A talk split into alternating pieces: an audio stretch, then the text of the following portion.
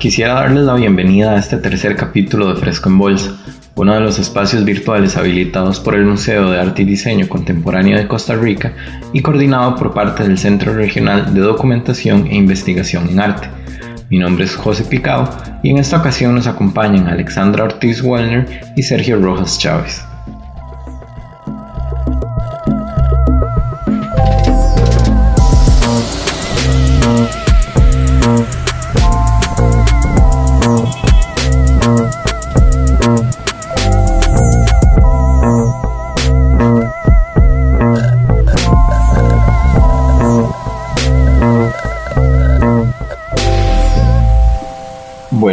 En primer lugar, quisiera agradecer a las personas invitadas a este tercer capítulo y a quienes nos escuchan desde el Centro de Documentación.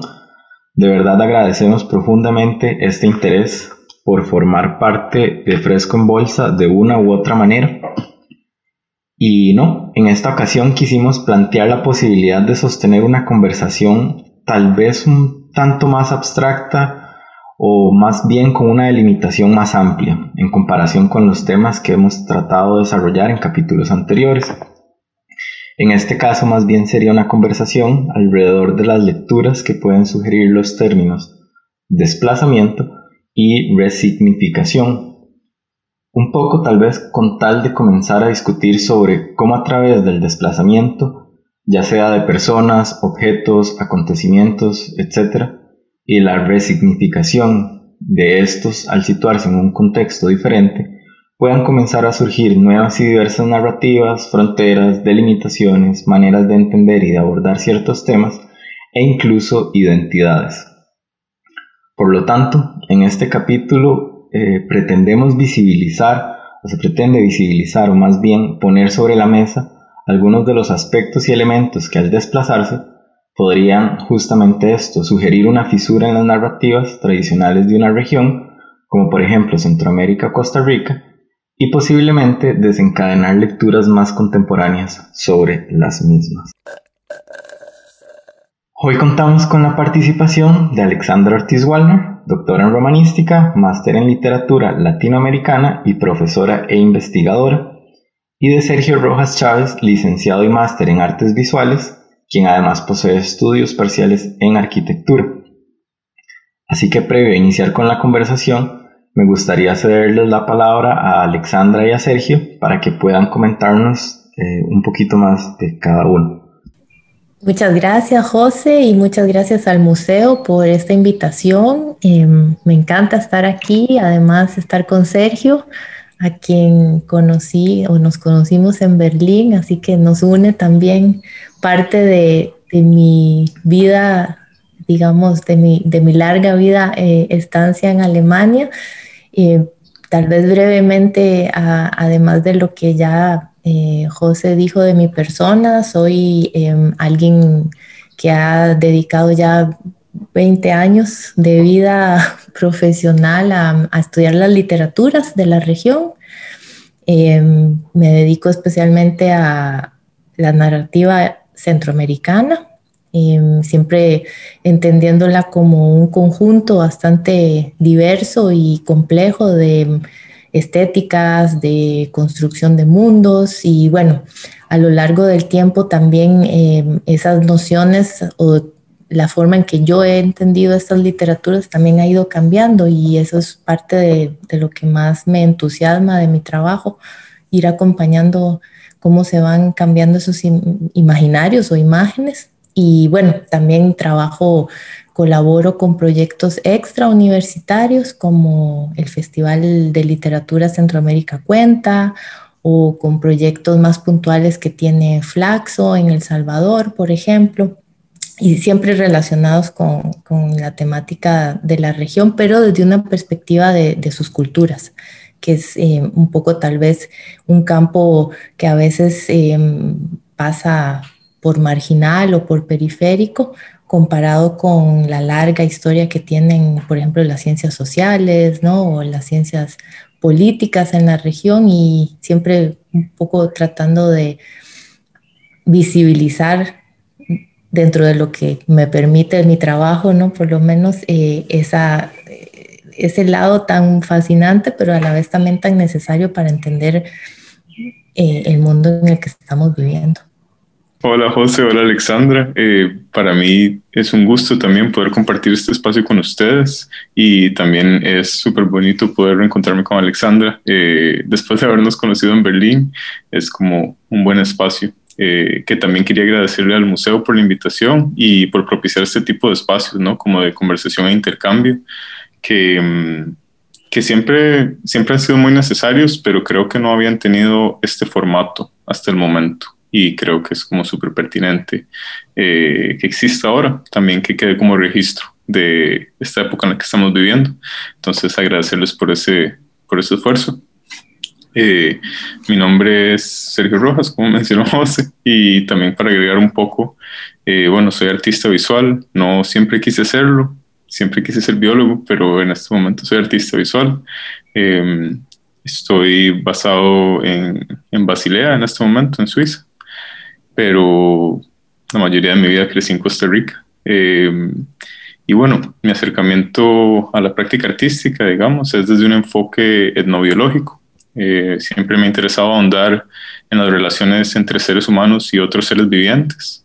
Específicamente me interesa eh, la relación con aquellas especies que suceden en entornos domésticos o cotidianos, eh, por ejemplo, el rol que tienen las plantas de interior en nuestras casas o la observación de aves y también como hasta el diseño de peceras. Eh, para abordar estos temas, eh, utilizo una variedad de recursos, entre ellos el performance en espacio público, la fotografía, el video y el collage también. Y pues me interesa muchísimo la participación del público en mis proyectos, ya que en la mayoría de los casos las conversaciones que se propician en el contexto del, del proyecto, ya sea expositivo, una charla o, un performance, eh, son riquísimas y me dan más material como para continuar la investigación. Eh, además de mi trabajo individual como artista, también trabajo en gestión. Tuve un espacio de proyectos en San José que se llamaba Nos Vemos, eh, con el cual pude hacer una serie de exposiciones de otros artistas que son como parte de esta red de colaboración y efectos. Em, y también soy parte en este momento de una red de espacios que se llama Reunión. Empecé en San José con Carlos Fernández y en este momento soy encargado de Reunión Basilea. Es una red de espacios de arte contemporáneo basada en Basilea, Zúrich, eh, Tegucigalpa en Honduras, San José, Costa Rica y Sierra León, eh, Freetown, Sierra León, eh, en África. Y pues nada, menciono esto porque también es como otra faceta de mi práctica artística, la, la gestión, ¿no? Y cómo los esfuerzos de gestión también se desplazan, al igual que muchas otras cosas de las que vamos a conversar hoy. Bueno, no, muchísimas gracias a Alexandra y a Sergio. Para mí de verdad es un gusto que puedan estar aquí bueno, que puedan ser parte de esta tercera cápsula de Fresco en Bolsa. Y bueno, no, ya para comenzar tal vez un poco con las preguntas que, que, les tenía preparadas, me gustaría comenzar tal vez con esta que es un poco para sentar tal vez las bases para nuestra conversación. Entonces me gustaría que nos comentaran un poco sobre cómo abordan o cómo han abordado y cómo entienden eh, cada uno desde sus respectivos campos de investigación y acción artística estos temas como lo son el desplazamiento y la resignificación. Entonces tal vez comenzamos con vos, Alexandra, cómo desde el área de los estudios literarios abordas estos temas, el desplazamiento y, la resignificación. Voy a, eh, pensando más bien en, todo lo que nos, nos contó Sergio en, en, su presentación, ¿no? Acerca de construir espacios de, conversación ¿no? y de, encuentro. Em, pienso que algo que tal vez es difícil de, transmitir, pero con precisamente estas perspectivas distintas de cómo nos ubicamos o nos sentimos nosotros en, el mundo, ¿no? Como parte también de una conversación mayor, por decirlo de alguna manera. Em, los estudios literarios y, culturales que a mí me interesan tienen que ver con eso, ¿no? Con, construir Eh, antes usábamos, no, hace 20 años digo yo, usábamos mucho la palabra puentes. Ahora uno piensa en el puente y tal vez no es la mejor imagen ni la mejor metáfora para, para hablar de esa, de, de, más bien em, una, digamos, una serie de vínculos y de encuentros y desencuentros que se pueden dar, no solo, por supuesto, entre personas, sino como presentadas al principio también entre objetos, ¿no? Y objetos creados por, bueno, en este caso por, por nosotros los humanos. Mm, en el caso de la literatura, es eh, crear mundos eh, que pasan por la posibilidad de imaginar precisamente, ¿no? Mundos distintos, ya sea del pasado, del presente o, hacia el futuro. Y mi idea siempre fue eh, tratar de comunicar em, esa multirelacionalidad que puede existir en esos, entre esos mundos imaginados que presenta la literatura. Y el espacio de Centroamérica funciona, me parece a mí, muy bien como un espacio que condensa una cantidad ilimitada ¿no? de posibilidades de, de mundos imaginarios, pero también de conversaciones y de puntos de encuentro y desencuentro. Entonces, em, durante mucho tiempo eh, la idea de, poder comunicar una literatura que no se entienda como una literatura cerrada, acabada, ¿no? como em, estática, sino como productos culturales eh, que están buscando esa conversación con otros espacios y con otros agentes o actores en el mundo actual. Y mm, tiene mucho que ver con, con todas estas imágenes que, que y, parte de lo que eh, explicaba Sergio de cómo se conforma su trabajo, ¿verdad? O su, su espacio de trabajo, su panorama también de, de, como gestor. Creo que quienes estudiamos literatura, o a mí me ha interesado mucho también eh, potenciar esa parte, ¿no? Es, es decir, no estamos trabajando, como decía antes, con productos que, que tuvieron en su momento nada más una, qué sé yo, una, una vida útil para ponerlo como objeto, sino que son precisamente construcciones simbólicas a las que también vale mucho la pena volver para entender muchas cosas eh, que están pasando ahora, ¿no? Pienso en textos como los textos de ciencia ficción, ¿no? Que se empiezan a escribir hace décadas y, un poco anuncian, ¿no? Un, mundo que, siempre pensamos que solo podía existir en la imaginación y, es algo con lo que nos enfrentamos hoy, ¿no? El, cambio radical que ha vivido el, mundo este, nuestro contemporáneo en los últimos 14, 15 meses. Así que tiene que ver también con eh, tratar de para usar la palabra eh, que nos convoca también, resignificar, ¿no? ¿Qué es lo que nosotros podemos hacer desde los estudios literarios o quienes leemos y estudiamos la literatura para eh, dejar de pensarla como algo estático, ¿no? O algo unívoco y ponerlo como parte de esta, de esta gran conversación, que es una imagen que me gusta mucho, ¿no? Una conversación... Em, digamos, diversa y, compleja a la vez. Y ahora vos, Sergio, tal vez vos, desde las artes visuales, ¿cómo trabajas estos temas, el desplazamiento y, la resignificación?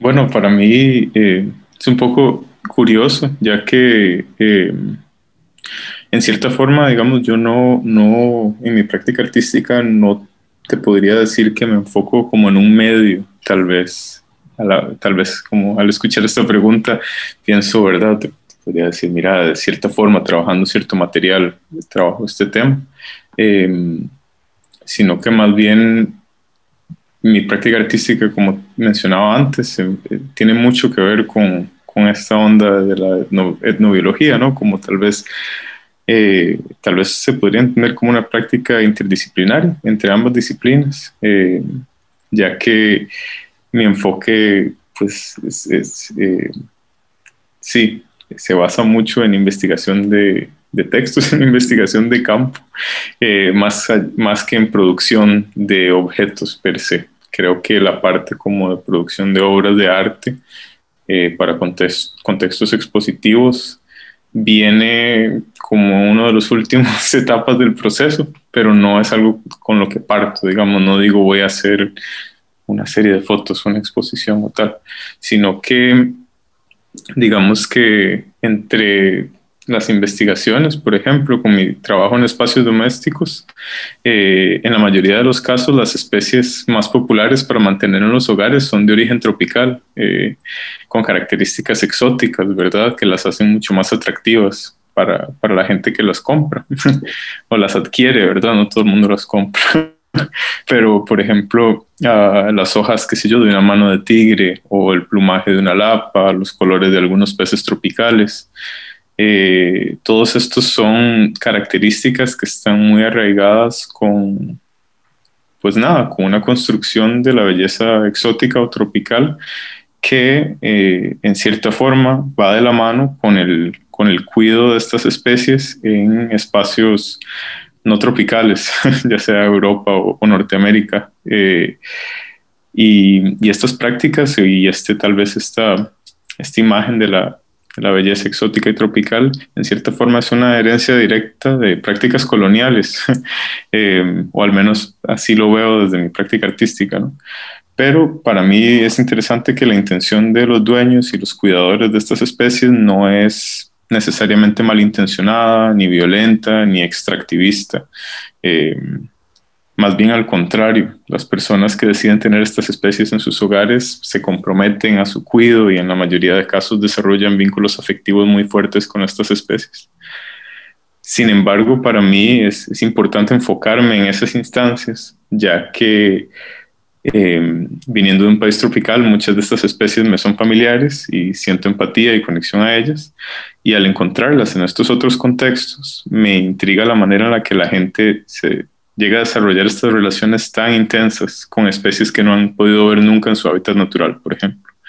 Eh, para mí, el desplazamiento forzado de estas especies y su resignificación en contextos no tropicales eh, son los temas que me interesa traer a la mesa, ¿no? Como especialmente la manera en la que se manifiestan contemporáneamente, teniendo sí, estas mascotas y estas plantas en las casas, la necesidad, por ejemplo, de bueno, que ahora está muy de moda tener como la jungla en la sala, ¿verdad? Y este, este imaginario de lo que es la jungla, cómo se ve, cómo puedo tenerla en mi sala, cómo puedo controlarla. En cierta forma, esta jungla que tengo en mi sala depende de mí. Soy el rey de la jungla o la reina de la jungla, en cierta forma, ¿verdad? Y ahí poco a poco se van metiendo, uno va identificando ciertos patrones que, que uno puede trazar de dónde vienen estas ideas, ¿verdad? Y para mí es importante traerlas a la mesa porque en cierta forma resignifica las prácticas de cuidado de estas mascotas, te, te recontextualiza, digamos, te das cuenta que teniendo, no sé, teniendo estas plantas tropicales o estas especies tropicales de aves aquí en Europa, eh, estás haciendo lo mismo que estás perpetrando el mismo patrón de consumo que se viene dando desde que los exploradores traían las especies para la realeza y la aristocracia, ¿no?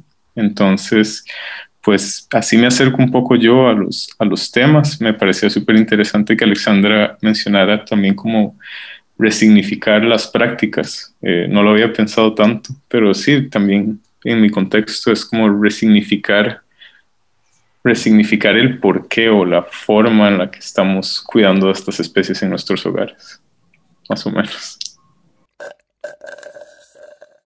Y ahora también me gustaría que nos pudieran comentar un poco en relación con esto que, mencionaban y de igual manera con, bajo esta línea de, lograr entender o de lograr determinar de dónde viene este interés desde sus respectivas eh, campos profesionales hacia estos términos, me gustaría que pudieran comentarnos un poco sobre algo que me parece sumamente interesante y es el hecho de que ambos han desarrollado gran parte de su trayectoria, tanto académica como profesional, en el extranjero. Han sido en varios países y además en países bastante diferentes. Entonces, tal vez quisiera que me comentaran un poco, que pudieran referirse a, esto, justamente a cómo sus desplazamientos personales, ya sean breves o prolongados, han afectado la manera en la que ustedes mismos se perciben ya sea desde un punto de vista individual o colectivo. Entonces, quizás comenzando con vos, Sergio, cómo el paso por países como Venezuela, Costa Rica, Canadá y finalmente Suiza han impactado en la manera en la que abordas y reflexionas sobre estos temas, como lo son el desplazamiento, la resignificación y la identidad. Bueno, primero mi paso por Venezuela fue muy corto, fueron mis primeros dos años de vida, así que no puedo decir mucho, mucho al respecto, pero creo que lo que puedo decir de Venezuela es que siempre estuve consciente de no haber nacido en Costa Rica y creo que eso determinó desde niño como mi relación con el país. Eh, ser cédula 9 es un poco es cambia, o sea, desde niños, más si, si gente de tu edad sabe que no sos de ahí, en cierta forma existe como, no, no sé, me enfrenté mucho a eso siendo niño. eh, y, y, sí me hizo mucho pensar desde que era pequeño cómo me relacionaba al lugar donde estaba creciendo, también en parte porque eh, la relación como con la identidad costarricense, que muchas veces, bueno, pienso que muchas veces la relación con la identidad costarricense en, cosas cotidianas o en espacios domésticos eh, sucede a través de, pues, como de ese entorno eh, matriarcal, que sé yo, abuelas, madres, tías, a veces con el que uno crece en la casa. Y en mi caso, eh, ninguna de mis abuelas es tica. Una de mis abuelas es palestina salvadoreña y la otra es chilena. Entonces nunca tuve como esta figura que en cierta forma me enseñara como ese arraigo a esta tierra en la que estaba, si lo podemos poner de esa forma. Eh, ambas llegaron a Costa Rica eh, en relaciones, ¿verdad? Se casaron y, se mudaron y nunca, siempre quisieron volver, ¿verdad? Nunca se sintieron, y hasta el día de hoy, ¿verdad? No se sienten ticas per se. Eh, entonces también eso determinó mucho mi relación con el país porque yo me sentía súper tico, mis papás son costarricenses. Eh, y mi relación siempre fue no tanto como con, con prácticas culturales per se, pero sí con el paisaje. Eh, nosotros vivimos, eh, bueno, digo paisaje, pero sí como con el entorno y el medio ambiente. Yo crecí en San Jerónimo de Moravia, que no era necesariamente en, en la ciudad, y San Jerónimo en esos tiempos era como todavía era muy rural, ya ha estado cambiando bastante, pero se mantenía muy rural en ese momento y tuve como la dicha de poder crecer en ese entorno. Eh, y bueno, creo que eso se quedó conmigo, por eso lo menciono, porque viví en Costa Rica hasta los 20 y luego cuando me fui a Canadá, eh, me di cuenta de un montón de cosas que no me había dado cuenta antes, como que muchos, por ejemplo, muchas cosas que yo consideraba que eran solo costarricenses porque solo las veía en el paisaje de mi país, también existían en los paisajes de muchos otros países, de muchas otras personas que habían llegado a Canadá, eh, que de repente el arraigo que yo tenía o la relación que yo tenía con ciertas plantas o con comida o frutas, también lo tenían personas de África y de Asia, eh, y ni que mencionar de otros países de, de Centroamérica y de Sudamérica, ¿no? Pero... Eh, creo que también me pareció muy interesante todo este asunto de, la, de resignificar la identidad o, digamos, yo me empecé a cuestionar mucho qué era ser costarricense estando en Canadá porque siempre era la manera en la que me presentaba. Yo soy Sergio y vengo de Costa Rica. ¿Y qué significa eso? Y en Canadá también hay una historia muy grande de migración y también está muy presente eh, está muy presente la relación que tienen las personas con la tierra, especialmente las de los pueblos originarios, ya que los territorios en Canadá todavía están, eh, ¿cómo te digo? Todavía están eh, en un área gris de a quién le pertenecen, ¿verdad? Uno usualmente en Canadá, antes de empezar una ceremonia oficial, tiene que decir eh, que está en territorio no cedido de la nación en la que esté. Por ejemplo, yo vivía en el territorio, de la nación Lekwungen. Eh, entonces había mucha conciencia de eso, no solo por, como conciencia histórica y porque se lo debemos a los pueblos originarios, sino porque las personas descendientes de estos pueblos todavía estaban habitando estos espacios. Entonces yo decía que yo era de Costa Rica, pero me decían, pucha, pero vos sos de Costa Rica, tu familia es de Costa Rica, ¿quién es costarricense? Eran muchas preguntas con las que me enfrentaba en Canadá y eso cambió mucho mi manera de, de verlo, ¿no? No quería ponerme detrás de una bandera, pero sí podía tal vez decir que me relacionaba con las plantas o que me relacionaba con ciertas especies y ahí fue como me fui tirando para ese lado. Eh, intentando como ver qué de mi identidad se podía ver en estas otras especies o por qué yo estaba sintiendo empatía hacia estas otras especies con las que había crecido en San Jerónimo de Moravia y que ahora estaban en un café super hipster en el centro de la ciudad o en la sala del apartamento de mis amigos, eh, en una macetita, ¿verdad? Que eran plantas con las que yo pues, te digo, crecí, las veía en los árboles, caminaba alrededor de ellos, o las bajaba, o las cortaba, lo que sea. Em, entonces, bueno, ese, ese, choque de culturas en Canadá para mí fue muy importante porque me ayudó a entender em, la pluralidad de interpretaciones con respecto a lo que puede ser ser costarricense. No, como, no es que no me hubiera enfrentado a eso en Costa Rica, solo que en Costa Rica creo que sucede mucho como el, el igualititicos, ¿verdad? Y se maneja como discurso oficial. Y en muchos casos, muchas, eh, no sé, somos pluriculturales, pero a veces se siente como un esfuerzo de, nivelar eso, ¿verdad? Em, y bueno, en Suiza, ¿qué te diré? en Suiza, eh, de nuevo, ya es como enfrentarse de nuevo a la, a la presentación. Hola, soy Sergio, vengo de Costa Rica, pero creo que ya tengo más herramientas para poder explicar qué significa eh, vengo de Costa Rica cuando lo digo. Y ahora vos, Alexandra, la misma pregunta. ¿Cómo el paso por países como El Salvador, Nicaragua, Costa Rica, Berlín e incluso India han afectado o influido en la manera en la que te aproximas a estas temáticas como el desplazamiento, la resignificación y eventualmente la, identidad de una región? Me quedé pensando mucho en, lo que decía Sergio, que él, ¿no? Como casi naturalmente se presentó, se presenta, no, hola, soy Sergio, vengo de Costa Rica, eh, a pesar de toda, toda la pluralidad y, las múltiples procedencias que tiene y, y, en mi caso es complementario a lo que dice Sergio, pero es distinto porque, bueno, siempre han pensado cuando la gente me conoce, ah, bueno, viene de Costa Rica o me asocian con Costa Rica porque, bueno, es el país donde más años he vivido pero es el país del que menos me siento como, por decirlo así, como procedente o que sea mi país de origen.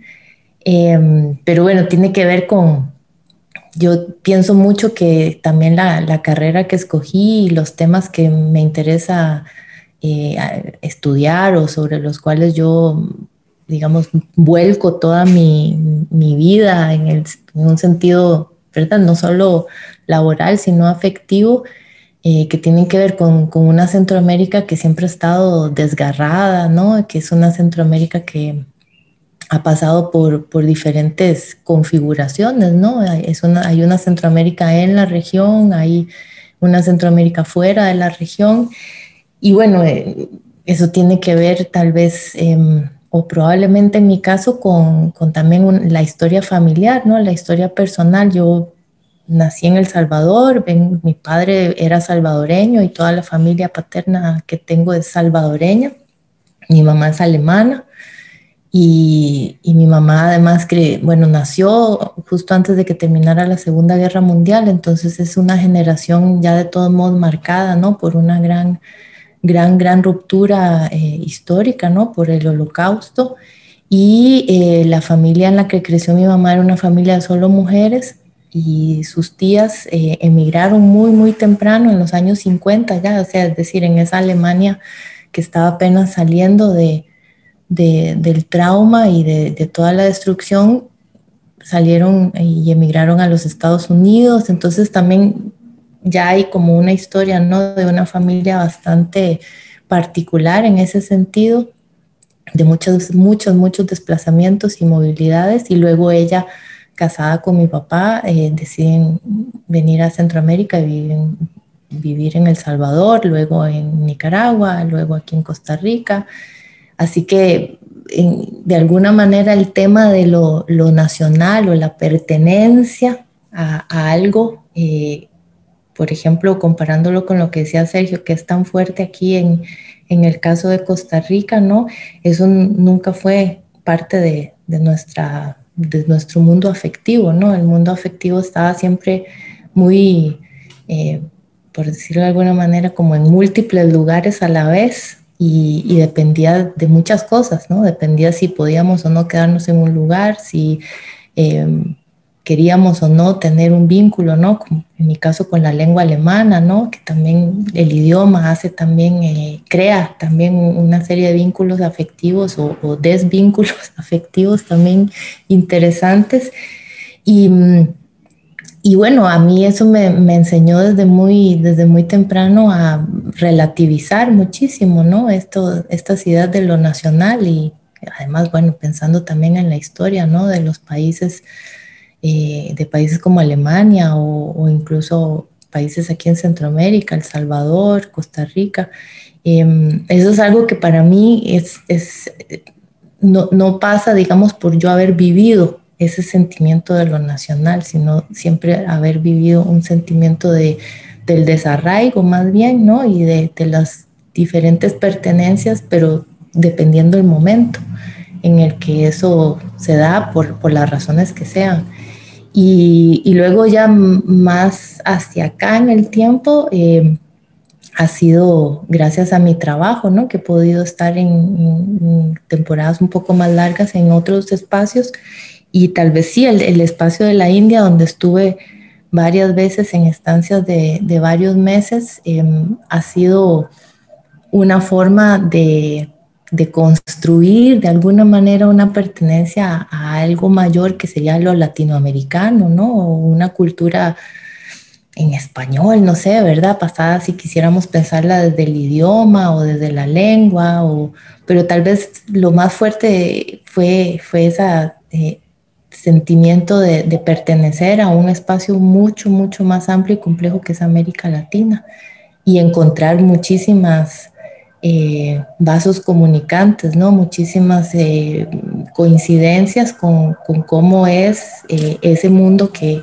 nos pareciera tal vez bastante lejano, que es la India, y que resulta que tiene muchísimas convergencias, o sí, convergencias creo que es una buena palabra para, para entender que hay similitudes, ¿no? Bastante grandes con América Latina y de ahí la, bueno, tuve yo la maravillosa suerte de tener también a ser amigas muy, muy queridas y tener pues conversaciones también bastante interesantes que, que lo que hacen y enriquecen, creo yo, eh, la manera en que uno puede seguir también trabajando los temas que a uno le interesan es descentrar, ¿no? Ese, ese lugar desde, desde el que uno está hablando y, y colocarse, ¿no? En estos otros espacios de, pensando en lo que decía Sergio acerca de nuestras herencias coloniales, ¿no? Y, cómo hay ahí también una comunidad, ¿verdad? Un sentido de que venimos de, historias, grandes historias, ¿no?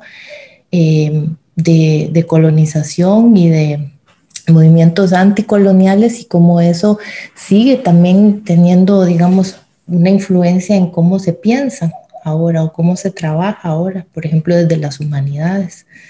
Así que em, pondría yo eh, mi, historia de desplazamientos en ese sentido, ¿no? Desde lo familiar y lo afectivo hasta las posibilidades que te ofrece eh, el trabajo que haces.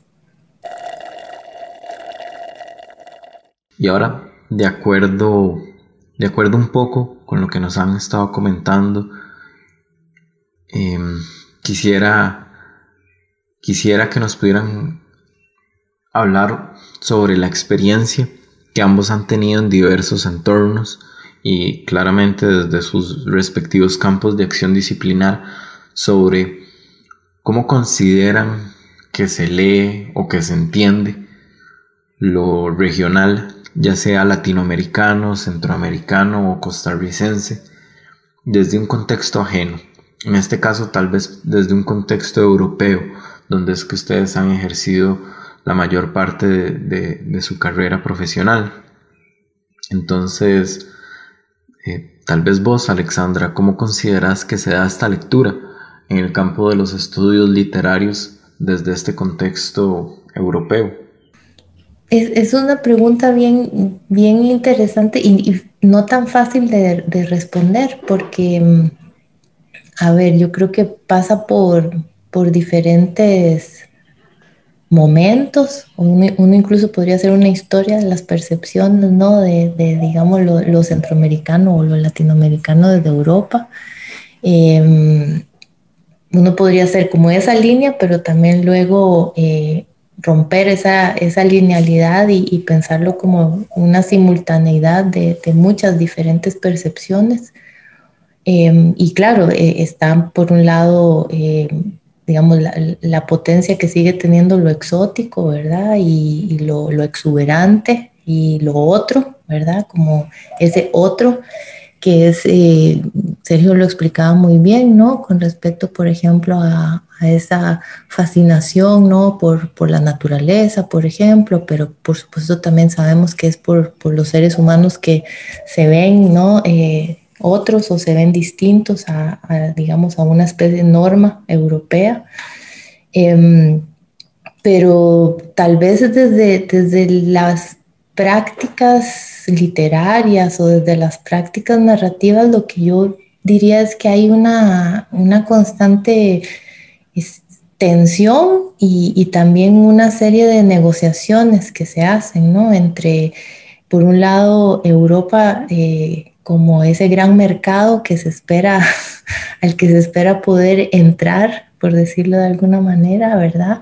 Eh, a través de traducciones, ¿no? Ser publicado, pensando yo en este sentido de, los escritores, ¿no? O del mundo literario, que es el que tal vez mejor, el que mejor puedo hablar, pero creo que el cine también se podría ubicar ahí, em, ¿no? De un público, de una especie de, horizonte, ¿no? Al que, se, al que se aspira, ¿verdad? Un gran público que todo también tiene, tiene habría que verlo con, ¿no? con un cierto relativismo también, cuál es ese gran público, ¿verdad? Y si acaso de verdad existe algo así pero eh, no deja de, haber como ciertas líneas que marcan mucho eso, ¿no? Eh, el mercado, em, ciertas eh, fascinaciones, ¿no? Con como la historia de los escritores latinoamericanos con respecto a Europa. Em, y luego, ¿qué es lo que ese mundo europeo, verdad?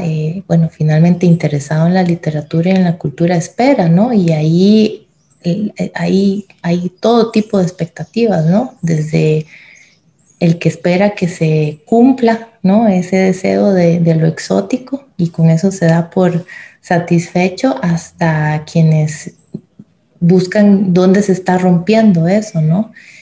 Y, por eso pensaría que lo que hay es una serie de, tensiones eh, y también de, negociaciones con respecto a, si, si hay espacios, ¿no? Para que eso sea em, de alguna manera parte de esa cultura otra europea, ¿verdad? Eh, ahora también todo eso se, digamos, se relativizan también muchísimo, no sé, las fronteras nacionales, ¿no? Y de repente, por ejemplo, en Berlín, y Sergio, Sergio lo sabe también por, por los tiempos que, que él ha estado, allá eh, el espacio para la cultura producida por, digamos, el mundo que habla español, para ponerlo en términos así bastante amplios, es, diversísima, ¿no? Y, ahí encontrás desde lo más sofisticado, por decirlo de alguna manera, hasta la edición independiente, eh, ¿verdad? El, el, underground, ¿verdad? De todo tipo. Así que uno tendría que pensar tal vez como en esos pequeños o, espacios dentro de espacios mayores, ¿no? En donde la dinámica cultural es, es grandísima y uno puede encontrar entonces diferentísimas manifestaciones de, de esas negociaciones, ¿no? Y de ese, de ese mundo, tal vez un mundo globalizado, aunque habría que ver eso también como con cierto ojo crítico, que es eso de un mundo globalizado, ¿no? Porque es, por supuesto, es asimétrico y es desigual pero eh, yo no, no, no, quitaría tampoco que hay ahora en estos últimos años, o esas fueron parte de, observaciones que yo pude hacer en este último tiempo viviendo todavía en Berlín, y es una apertura dentro de la misma, llamémosle cultura europea, eh, en el sentido no también de la, de la Unión Europea, que empieza a descubrir precisamente, por ejemplo, en el caso de Alemania, su historia colonial. De la cual eh, prácticamente no se habla, ¿verdad? O no se hablaba hasta cierto, hasta hace algunos pocos años. Entonces, eh, que existan ahora, ¿no? Los afroalemanes, por ejemplo, eh, todo eso está alimentándose precisamente también de, todas estas otras em, digamos, entradas de culturas distintas que, que, ha podido también recibir un país como, como Alemania con esa compleja historia pasada que tiene. Entonces creo que es un momento pareciera tal vez como más un laboratorio, si lo quisiéramos ver eh, positivamente, también tiene sus lados menos agradables, ¿no? Y, más complejos y difíciles también, que tienen que ver con el racismo que persiste, ¿no? Y que tienen que ver con la, con la xenofobia. Eh, pero esas aperturas yo creo que no serían posibles eh, de entenderlas o de ahora nosotros acercarnos a ellas si no fuera también, por ejemplo, por los desplazamientos de latinoamericanos, africanos, ¿no? de personas del mundo árabe, de Asia, que han estado llegando todo el tiempo a ese espacio europeo, ¿no? Finalmente también como ese espacio ambiguo entre refugio y, también, no sé, ¿verdad?, de gran futuro. ¿Y vos, Sergio, cómo, cómo consideras que, que, se da esta lectura desde el campo artístico? Bueno, eh, primero que todo, creo que Alexandra toca puntos súper importantes y estoy demasiado de acuerdo con ella, más por también como experiencias vividas.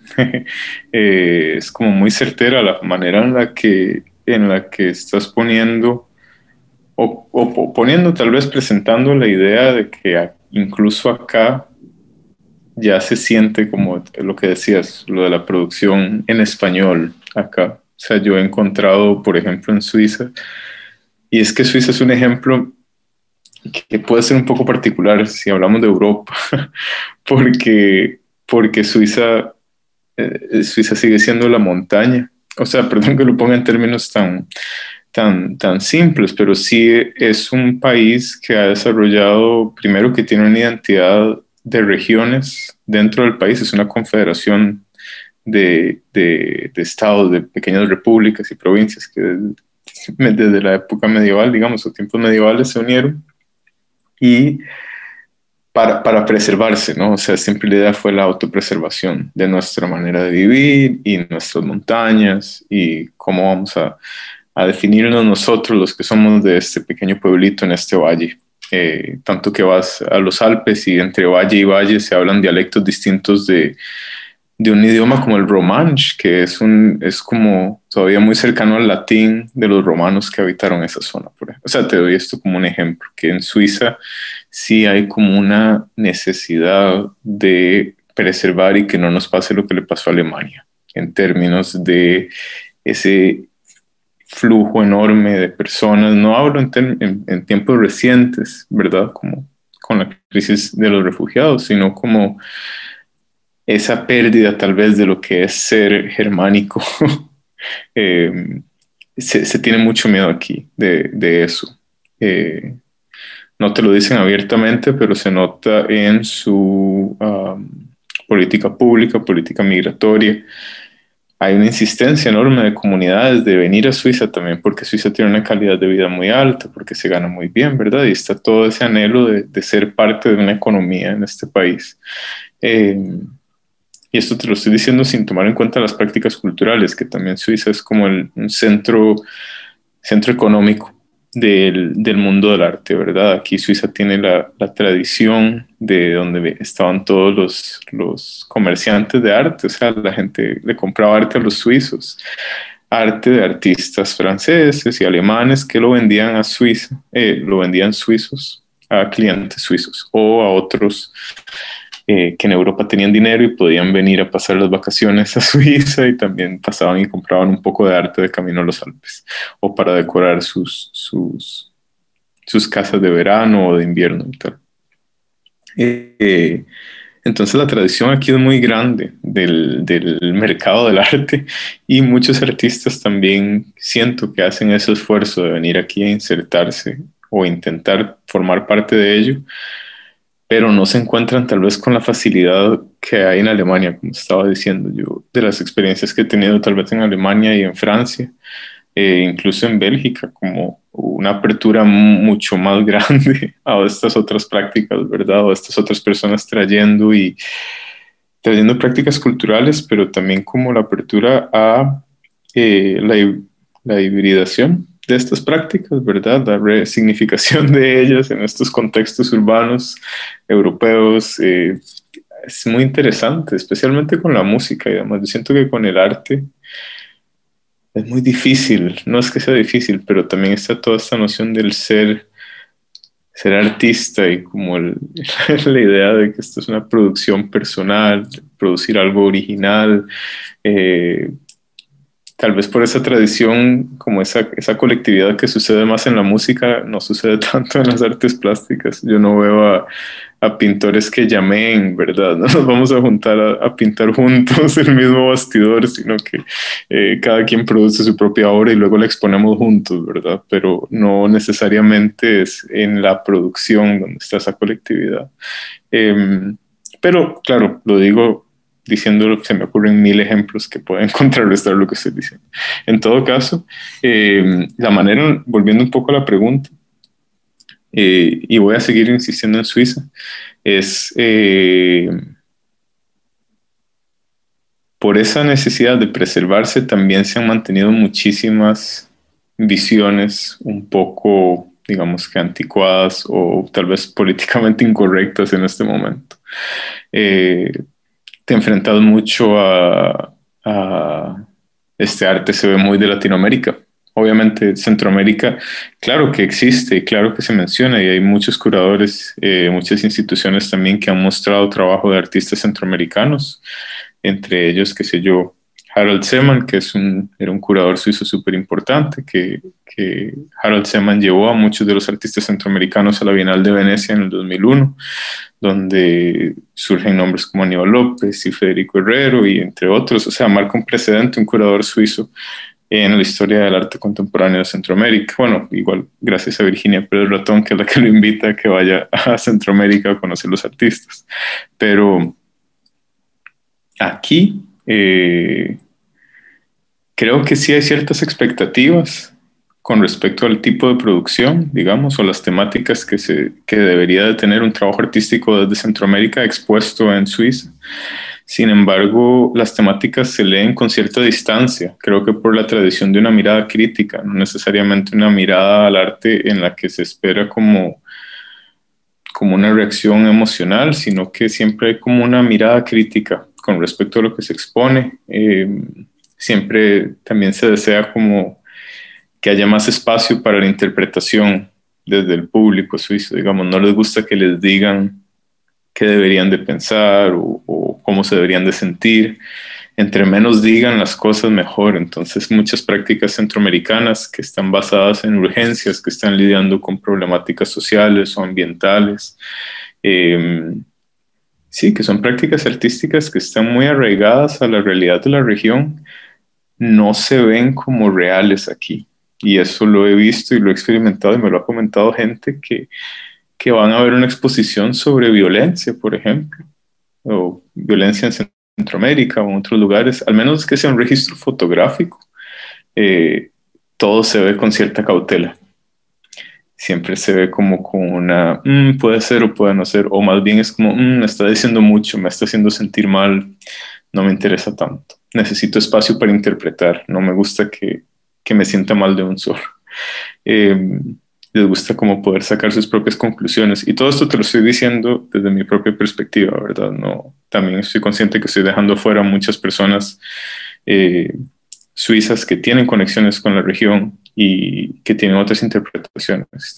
Tal vez estoy hablando de mis experiencias aquí como como partícipe en entornos expositivos en los que la gente habla, eh, o también comentarios que he recibido yo y que han recibido mis amigos, eh, amigos y amigas centroamericanos y latinoamericanos. Em, creo que no se entiende tanto el sentido de urgencia y los recursos con los que se trabaja desde la región. Siempre, siempre hay comentarios extra de por qué no se utilizó tal otro material o esto se ve muy hecho a mano, que son como son comentarios que tal vez esconden un poco o tienen ahí como esta capa de, de sí, todavía superioridad, ¿verdad? O una noción como de que lo que hacemos nosotros ya se va a ver feo. A mí me han dicho, bueno, es que si todos los centroamericanos siempre se ve hecho a mano, como un comentario negativo y, y pues yo no sé, o sea, yo siento que más bien que dicha, ¿no? Como en cierta forma, o, o, o nada más también pienso como el, el, contexto o los recursos que tenemos no nos permite mandar a hacer las cosas o no nos permite necesariamente conseguir materiales que no se vean hechos a mano, tenemos que fabricarlos nosotros mismos, o sea, se trabaja con lo que hay y se trabaja sin fondos, por ejemplo. Yo aquí les ha costado mucho entender que en Centroamérica no existan fondos que te mantengan como artista, porque aquí en Suiza vos puedes aplicar a miles de fondos y de recursos. Es básicamente escribir un documento y, y ese no es como con, con fechas límites que puedes aplicar, sino que puedes aplicar en cualquier momento del año. Ahí es un fondo en el que te lo dan en cualquier momento. Entonces, el ser artista acá como no tienes urgencias, te hace enfocarte en otras cosas y no entiendes las urgencias con las cuales trabajan los demás artistas en otras regiones del mundo, no solo en, Centroamérica, pero estamos hablando del caso de nuestra región. Eh, pero sí, yo siento que se pierde mucho eso y se pierde también como la noción estética. Vuelvo al, punto de lo hecho a mano. Eh, sí, que es un comentario que he escuchado mucho de muchas personas, por eso lo estoy mencionando. Eh, sí, tal vez mi, mi, aporte fue un poco más desde esa parte vivida y lo siento.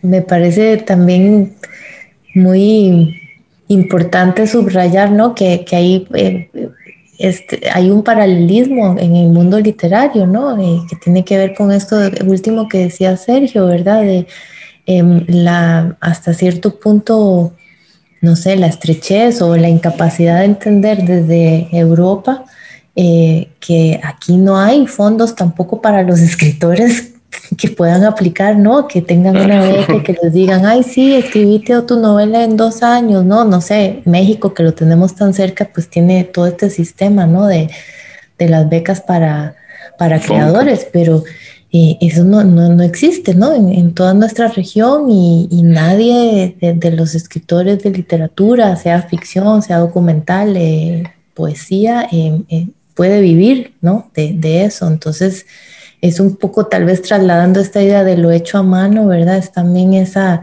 esa urgencia, es, es estar buscando tiempos, estar buscando los pequeños espacios en la vida cotidiana y, y muchas veces creo que, que, eso da resultados muy, muy interesantes estéticamente en, lo lingüístico, ¿no? O en, en, qué tipo de texto ah, termina siendo el que presentan tal vez como una novela y no es una novela así pura.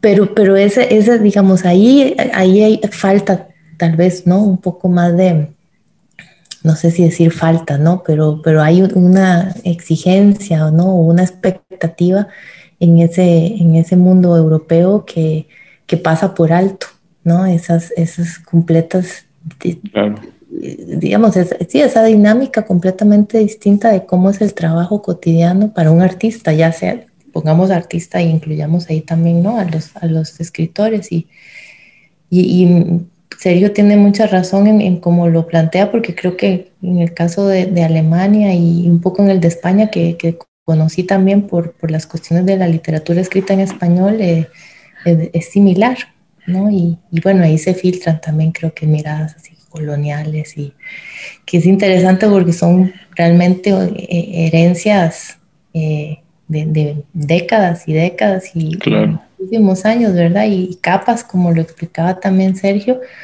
y que tienen entonces hoy en día estos resultados. Y bueno, sí, no, tal vez ya como para más bien ir cerrando con el capítulo. Ahora más bien quisiera que nos comentaran sobre algunos casos tal vez más puntuales dentro de, de la trayectoria profesional de cada uno de ustedes. En específico tal vez sobre, sobre estos temas que han sido recurrentes desde sus respectivas prácticas profesionales, académicas y artísticas. Y, y tal vez como el, la lectura o el abordaje que ustedes proponen sobre estos temas eh, desde la perspectiva del desplazamiento y la resignificación, permiten justamente esto, el cuestionamiento de ciertos discursos o ideas y, consecuentemente em, el surgimiento de, unas nuevas narrativas. Entonces, tal vez, tal vez empezamos con vos, Sergio. Eh, uno de los temas en los que trabajas constantemente tiene que ver mucho con con la naturaleza.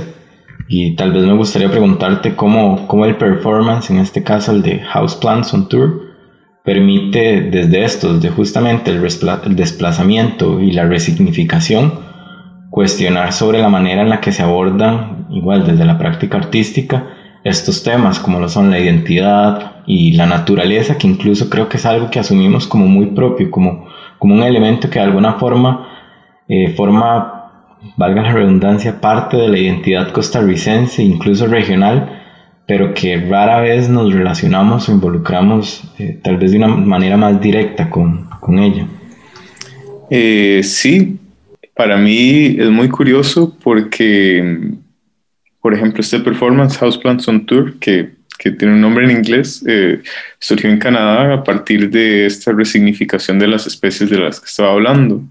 una anécdota que comparto y que fue como el detonante de esto fue vivir, eh, yo siempre he vivido en, casas compartidas y mi compañera de casa tenía, tenía muchas plantas en la casa. Yo no crecí con plantas en la casa en San Jerónimo de Moravia. Teníamos muchas plantas afuera, pero nunca fue como de necesariamente tener las plantas adentro. Siempre una casa sin plantas adentro.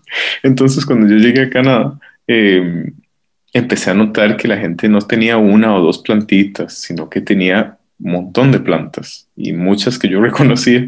Y entre ellas, em, bueno, una vez que vi unas, unas plantas de unas matas de banano súper bonitas, miniatura, en, en, un supermercado que estaban vendiéndolas, ¿verdad?, para decoración y, y, y, a mí me choqueó mucho porque no solo pensar en los monocultivos y demás, sino como en esas matas de plátano a ver, San Jerónimo está a la par de un lugar que se llama Mato del Plátano, digamos, que eran muy comunes en torno al lugar donde yo vivía. Entonces, em, me enfrenté como a eso y, al mismo tiempo, eh, en esa parte de Canadá en la que estaba viviendo, fue donde donde emigraron muchos de los hippies cuando empezó tal vez un poco más de persecución a finales de los 60 o empezaron a cambiar eh, algunas reglas en Estados Unidos, en el, norte de California, entonces migraron al norte y pasaron a Canadá, pasaron la frontera y se ubicaron en estas islas donde yo estaba.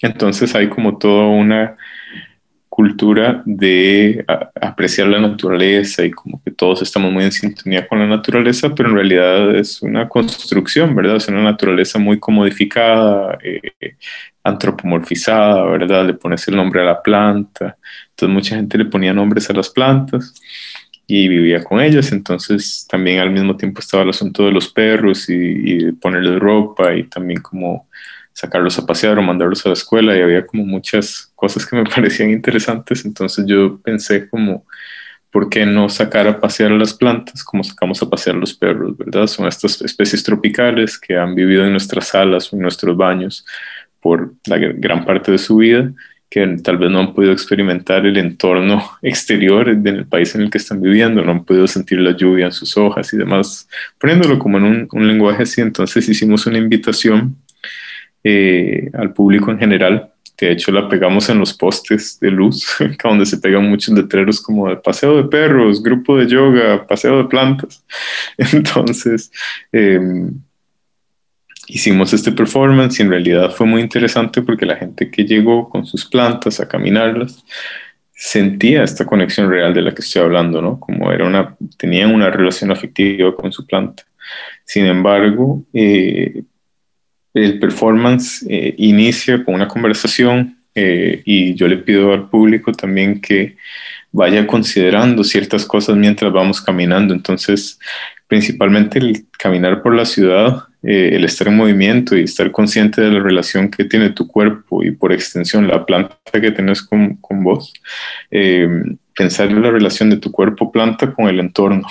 Entonces, hacemos ciertas paradas en parques en la ciudad y conversamos sobre lo que la gente va pensando, lo que se ha dado cuenta, y empiezan a surgir ciertas ideas, ciertas conversaciones que, que permiten tal vez tener un panorama más amplio de lo que son estas relaciones. Y yo también voy introduciendo a la manera de hacer preguntas sobre eh, ciertas dicotomías, como lo que es el cariño, pero también el control, el, también qué, significa ser una especie privada o estar ahora en el espacio público, eh, venir de los trópicos, vivir en las zonas temperadas y demás. Entonces, em, sí, el performance en realidad para la gente que no está participando, ¿verdad? También es interesante ver un grupo de personas caminando con plantas y te puede hacer pensar en ciertas cosas, pero a los que participan, la idea es que les quede tal vez como esa semillita, esa resignificación de la relación que tienen con su planta.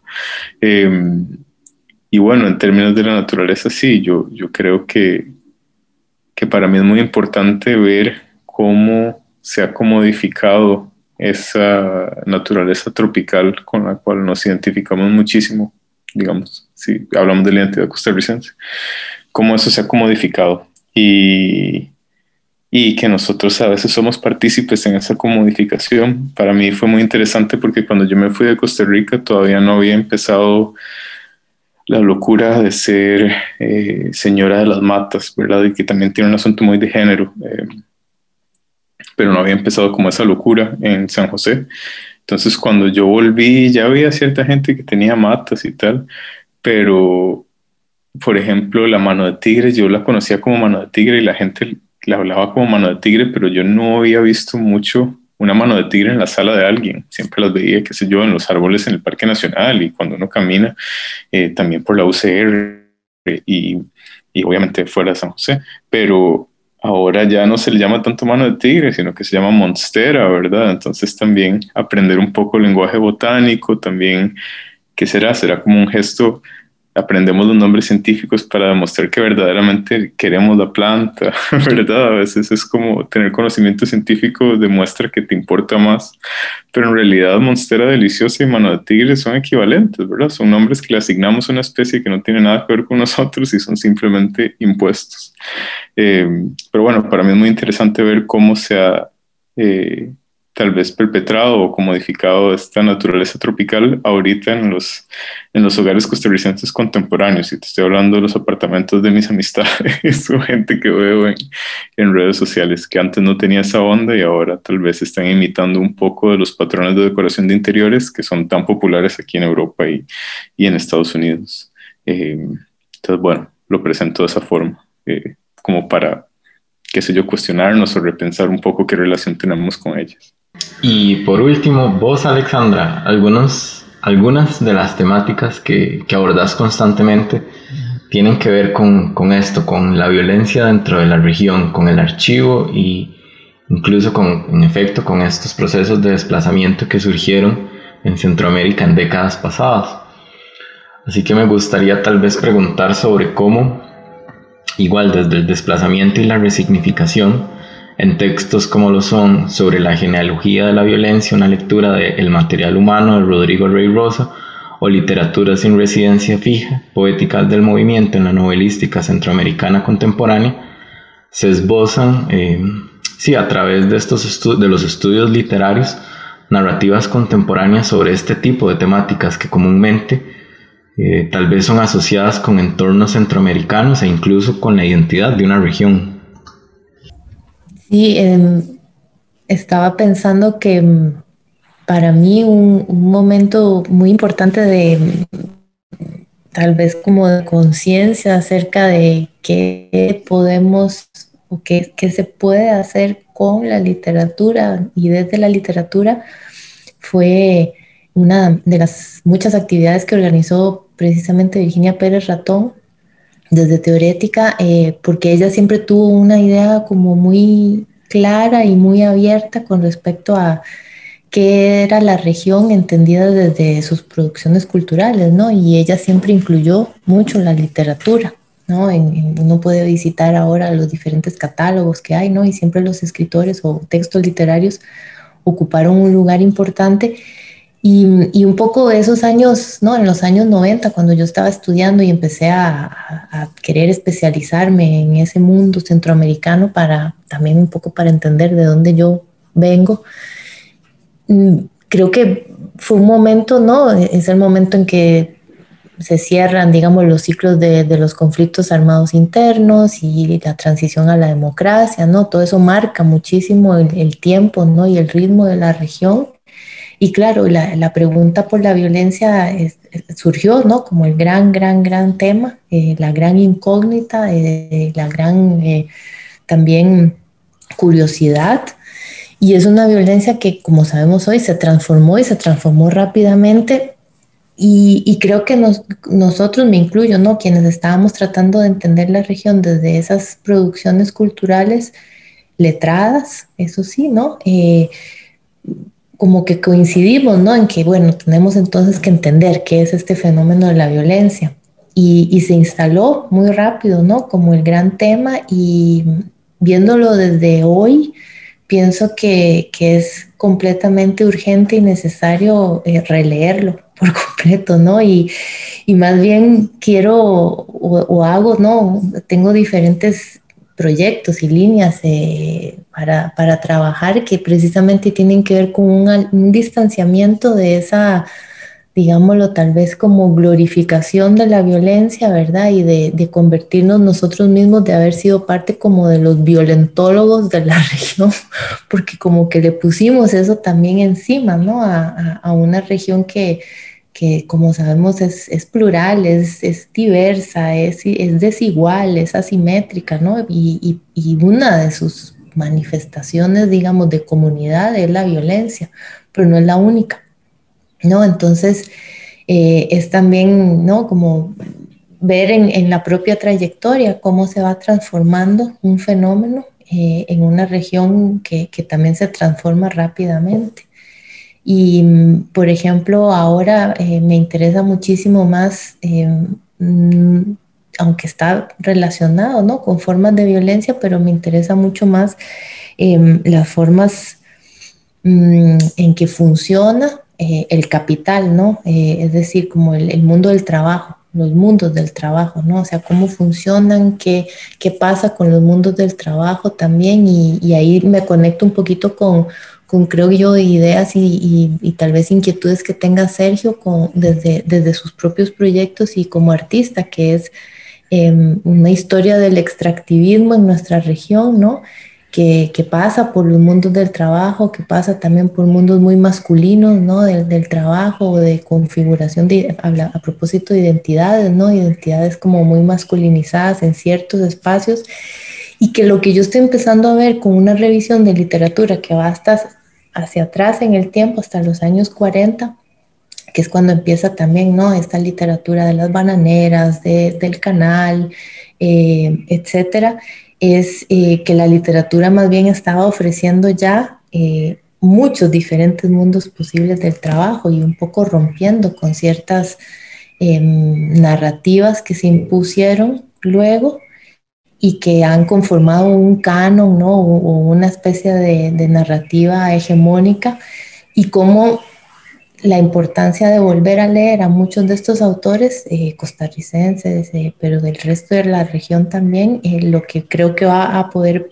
posibilitar es, es, una historia distinta, ¿no? Una historia que no está ya solamente decantada por los temas que ya conocemos, sino por rupturas o por ¿no? momentos así como tal vez de, de bastante ambigüedad con respecto a, qué pasaba ¿no? con las diferentes poblaciones y los diferentes actores participantes en esos mundos del trabajo. Entonces, claro, de alguna u otra manera la violencia o las violencias están presentes, pero me parece que esta manera de abordar eh, qué es lo que la literatura nos enseña, ¿no? O, qué es lo que la literatura contiene de, conocimientos o de saberes, eh, es tal vez más apropiada para, para los tiempos que corren.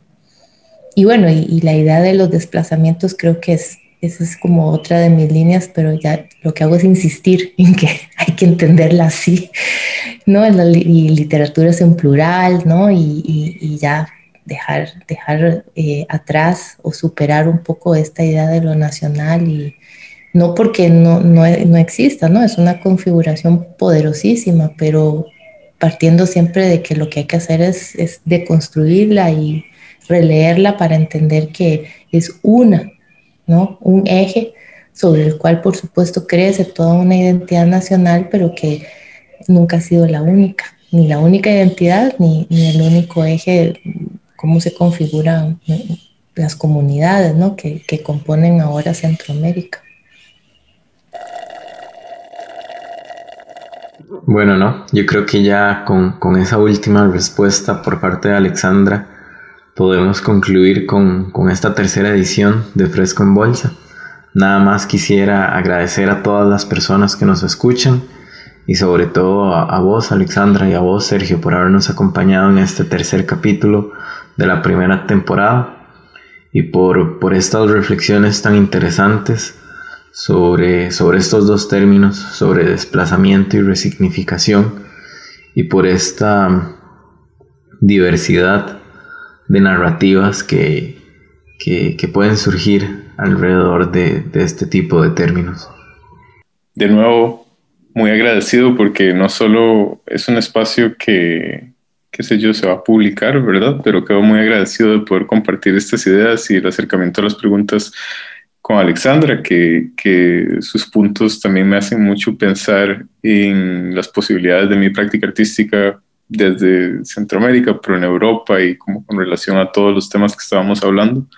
Me quedaron pues nada, muchas ideas, entonces agradecerles eh, por el espacio y también por esa retroalimentación o todo ese, ese input, digamos, que me quedó. Me uno al agradecimiento de Sergio y ¿no? al, a la, gran, al gran gusto de conversar. No te, no te pudimos ver, Sergio, pero te Lo siento, les voy a mandar una foto. Pero nos escucharán todos los demás también, así que me encanta, ¿no? El espacio también, la idea del espacio sonoro, eh, que es un, un, espacio distinto y que también me creo que vale más la, la, pena tenerlo como más presente, como otro medio también de, de encuentro, de, de comunidad y de conversación y muy, muy inspirada también por todo lo que Sergio contó y conocer muchísimo más de, de, sus trabajos ¿no? y de su postura. Y gracias por tus preguntas, José, y por supuesto al museo por tenernos hoy aquí de invitados. Bueno, no, antes de despedirme, quisiera agradecerles nuevamente a, a vos, Alexandra, y a vos, Sergio, por habernos acompañado en este tercer capítulo de Fresco en Bolsa. Y quisiera recordarles también que en el perfil de Spotify del Museo de Arte y Diseño Contemporáneo de Costa Rica pueden encontrar todos los capítulos de Fresco en Bolsa y además están disponibles las listas de reproducción que elaboran algunas de las personas que, que forman parte de, de este programa. Entonces sí, nada más es importante señalar que estas listas de reproducción no muestran contenido críticos ni artísticos, sino que son más que todo selecciones un poco hechas por quienes nos acompañan un poco para compartir algo de su gusto personal con todas las personas que nos escuchen. Entonces, dicho esto, de nuevo gracias y nos encontramos en el próximo Fresco en Bolsa. Hasta luego.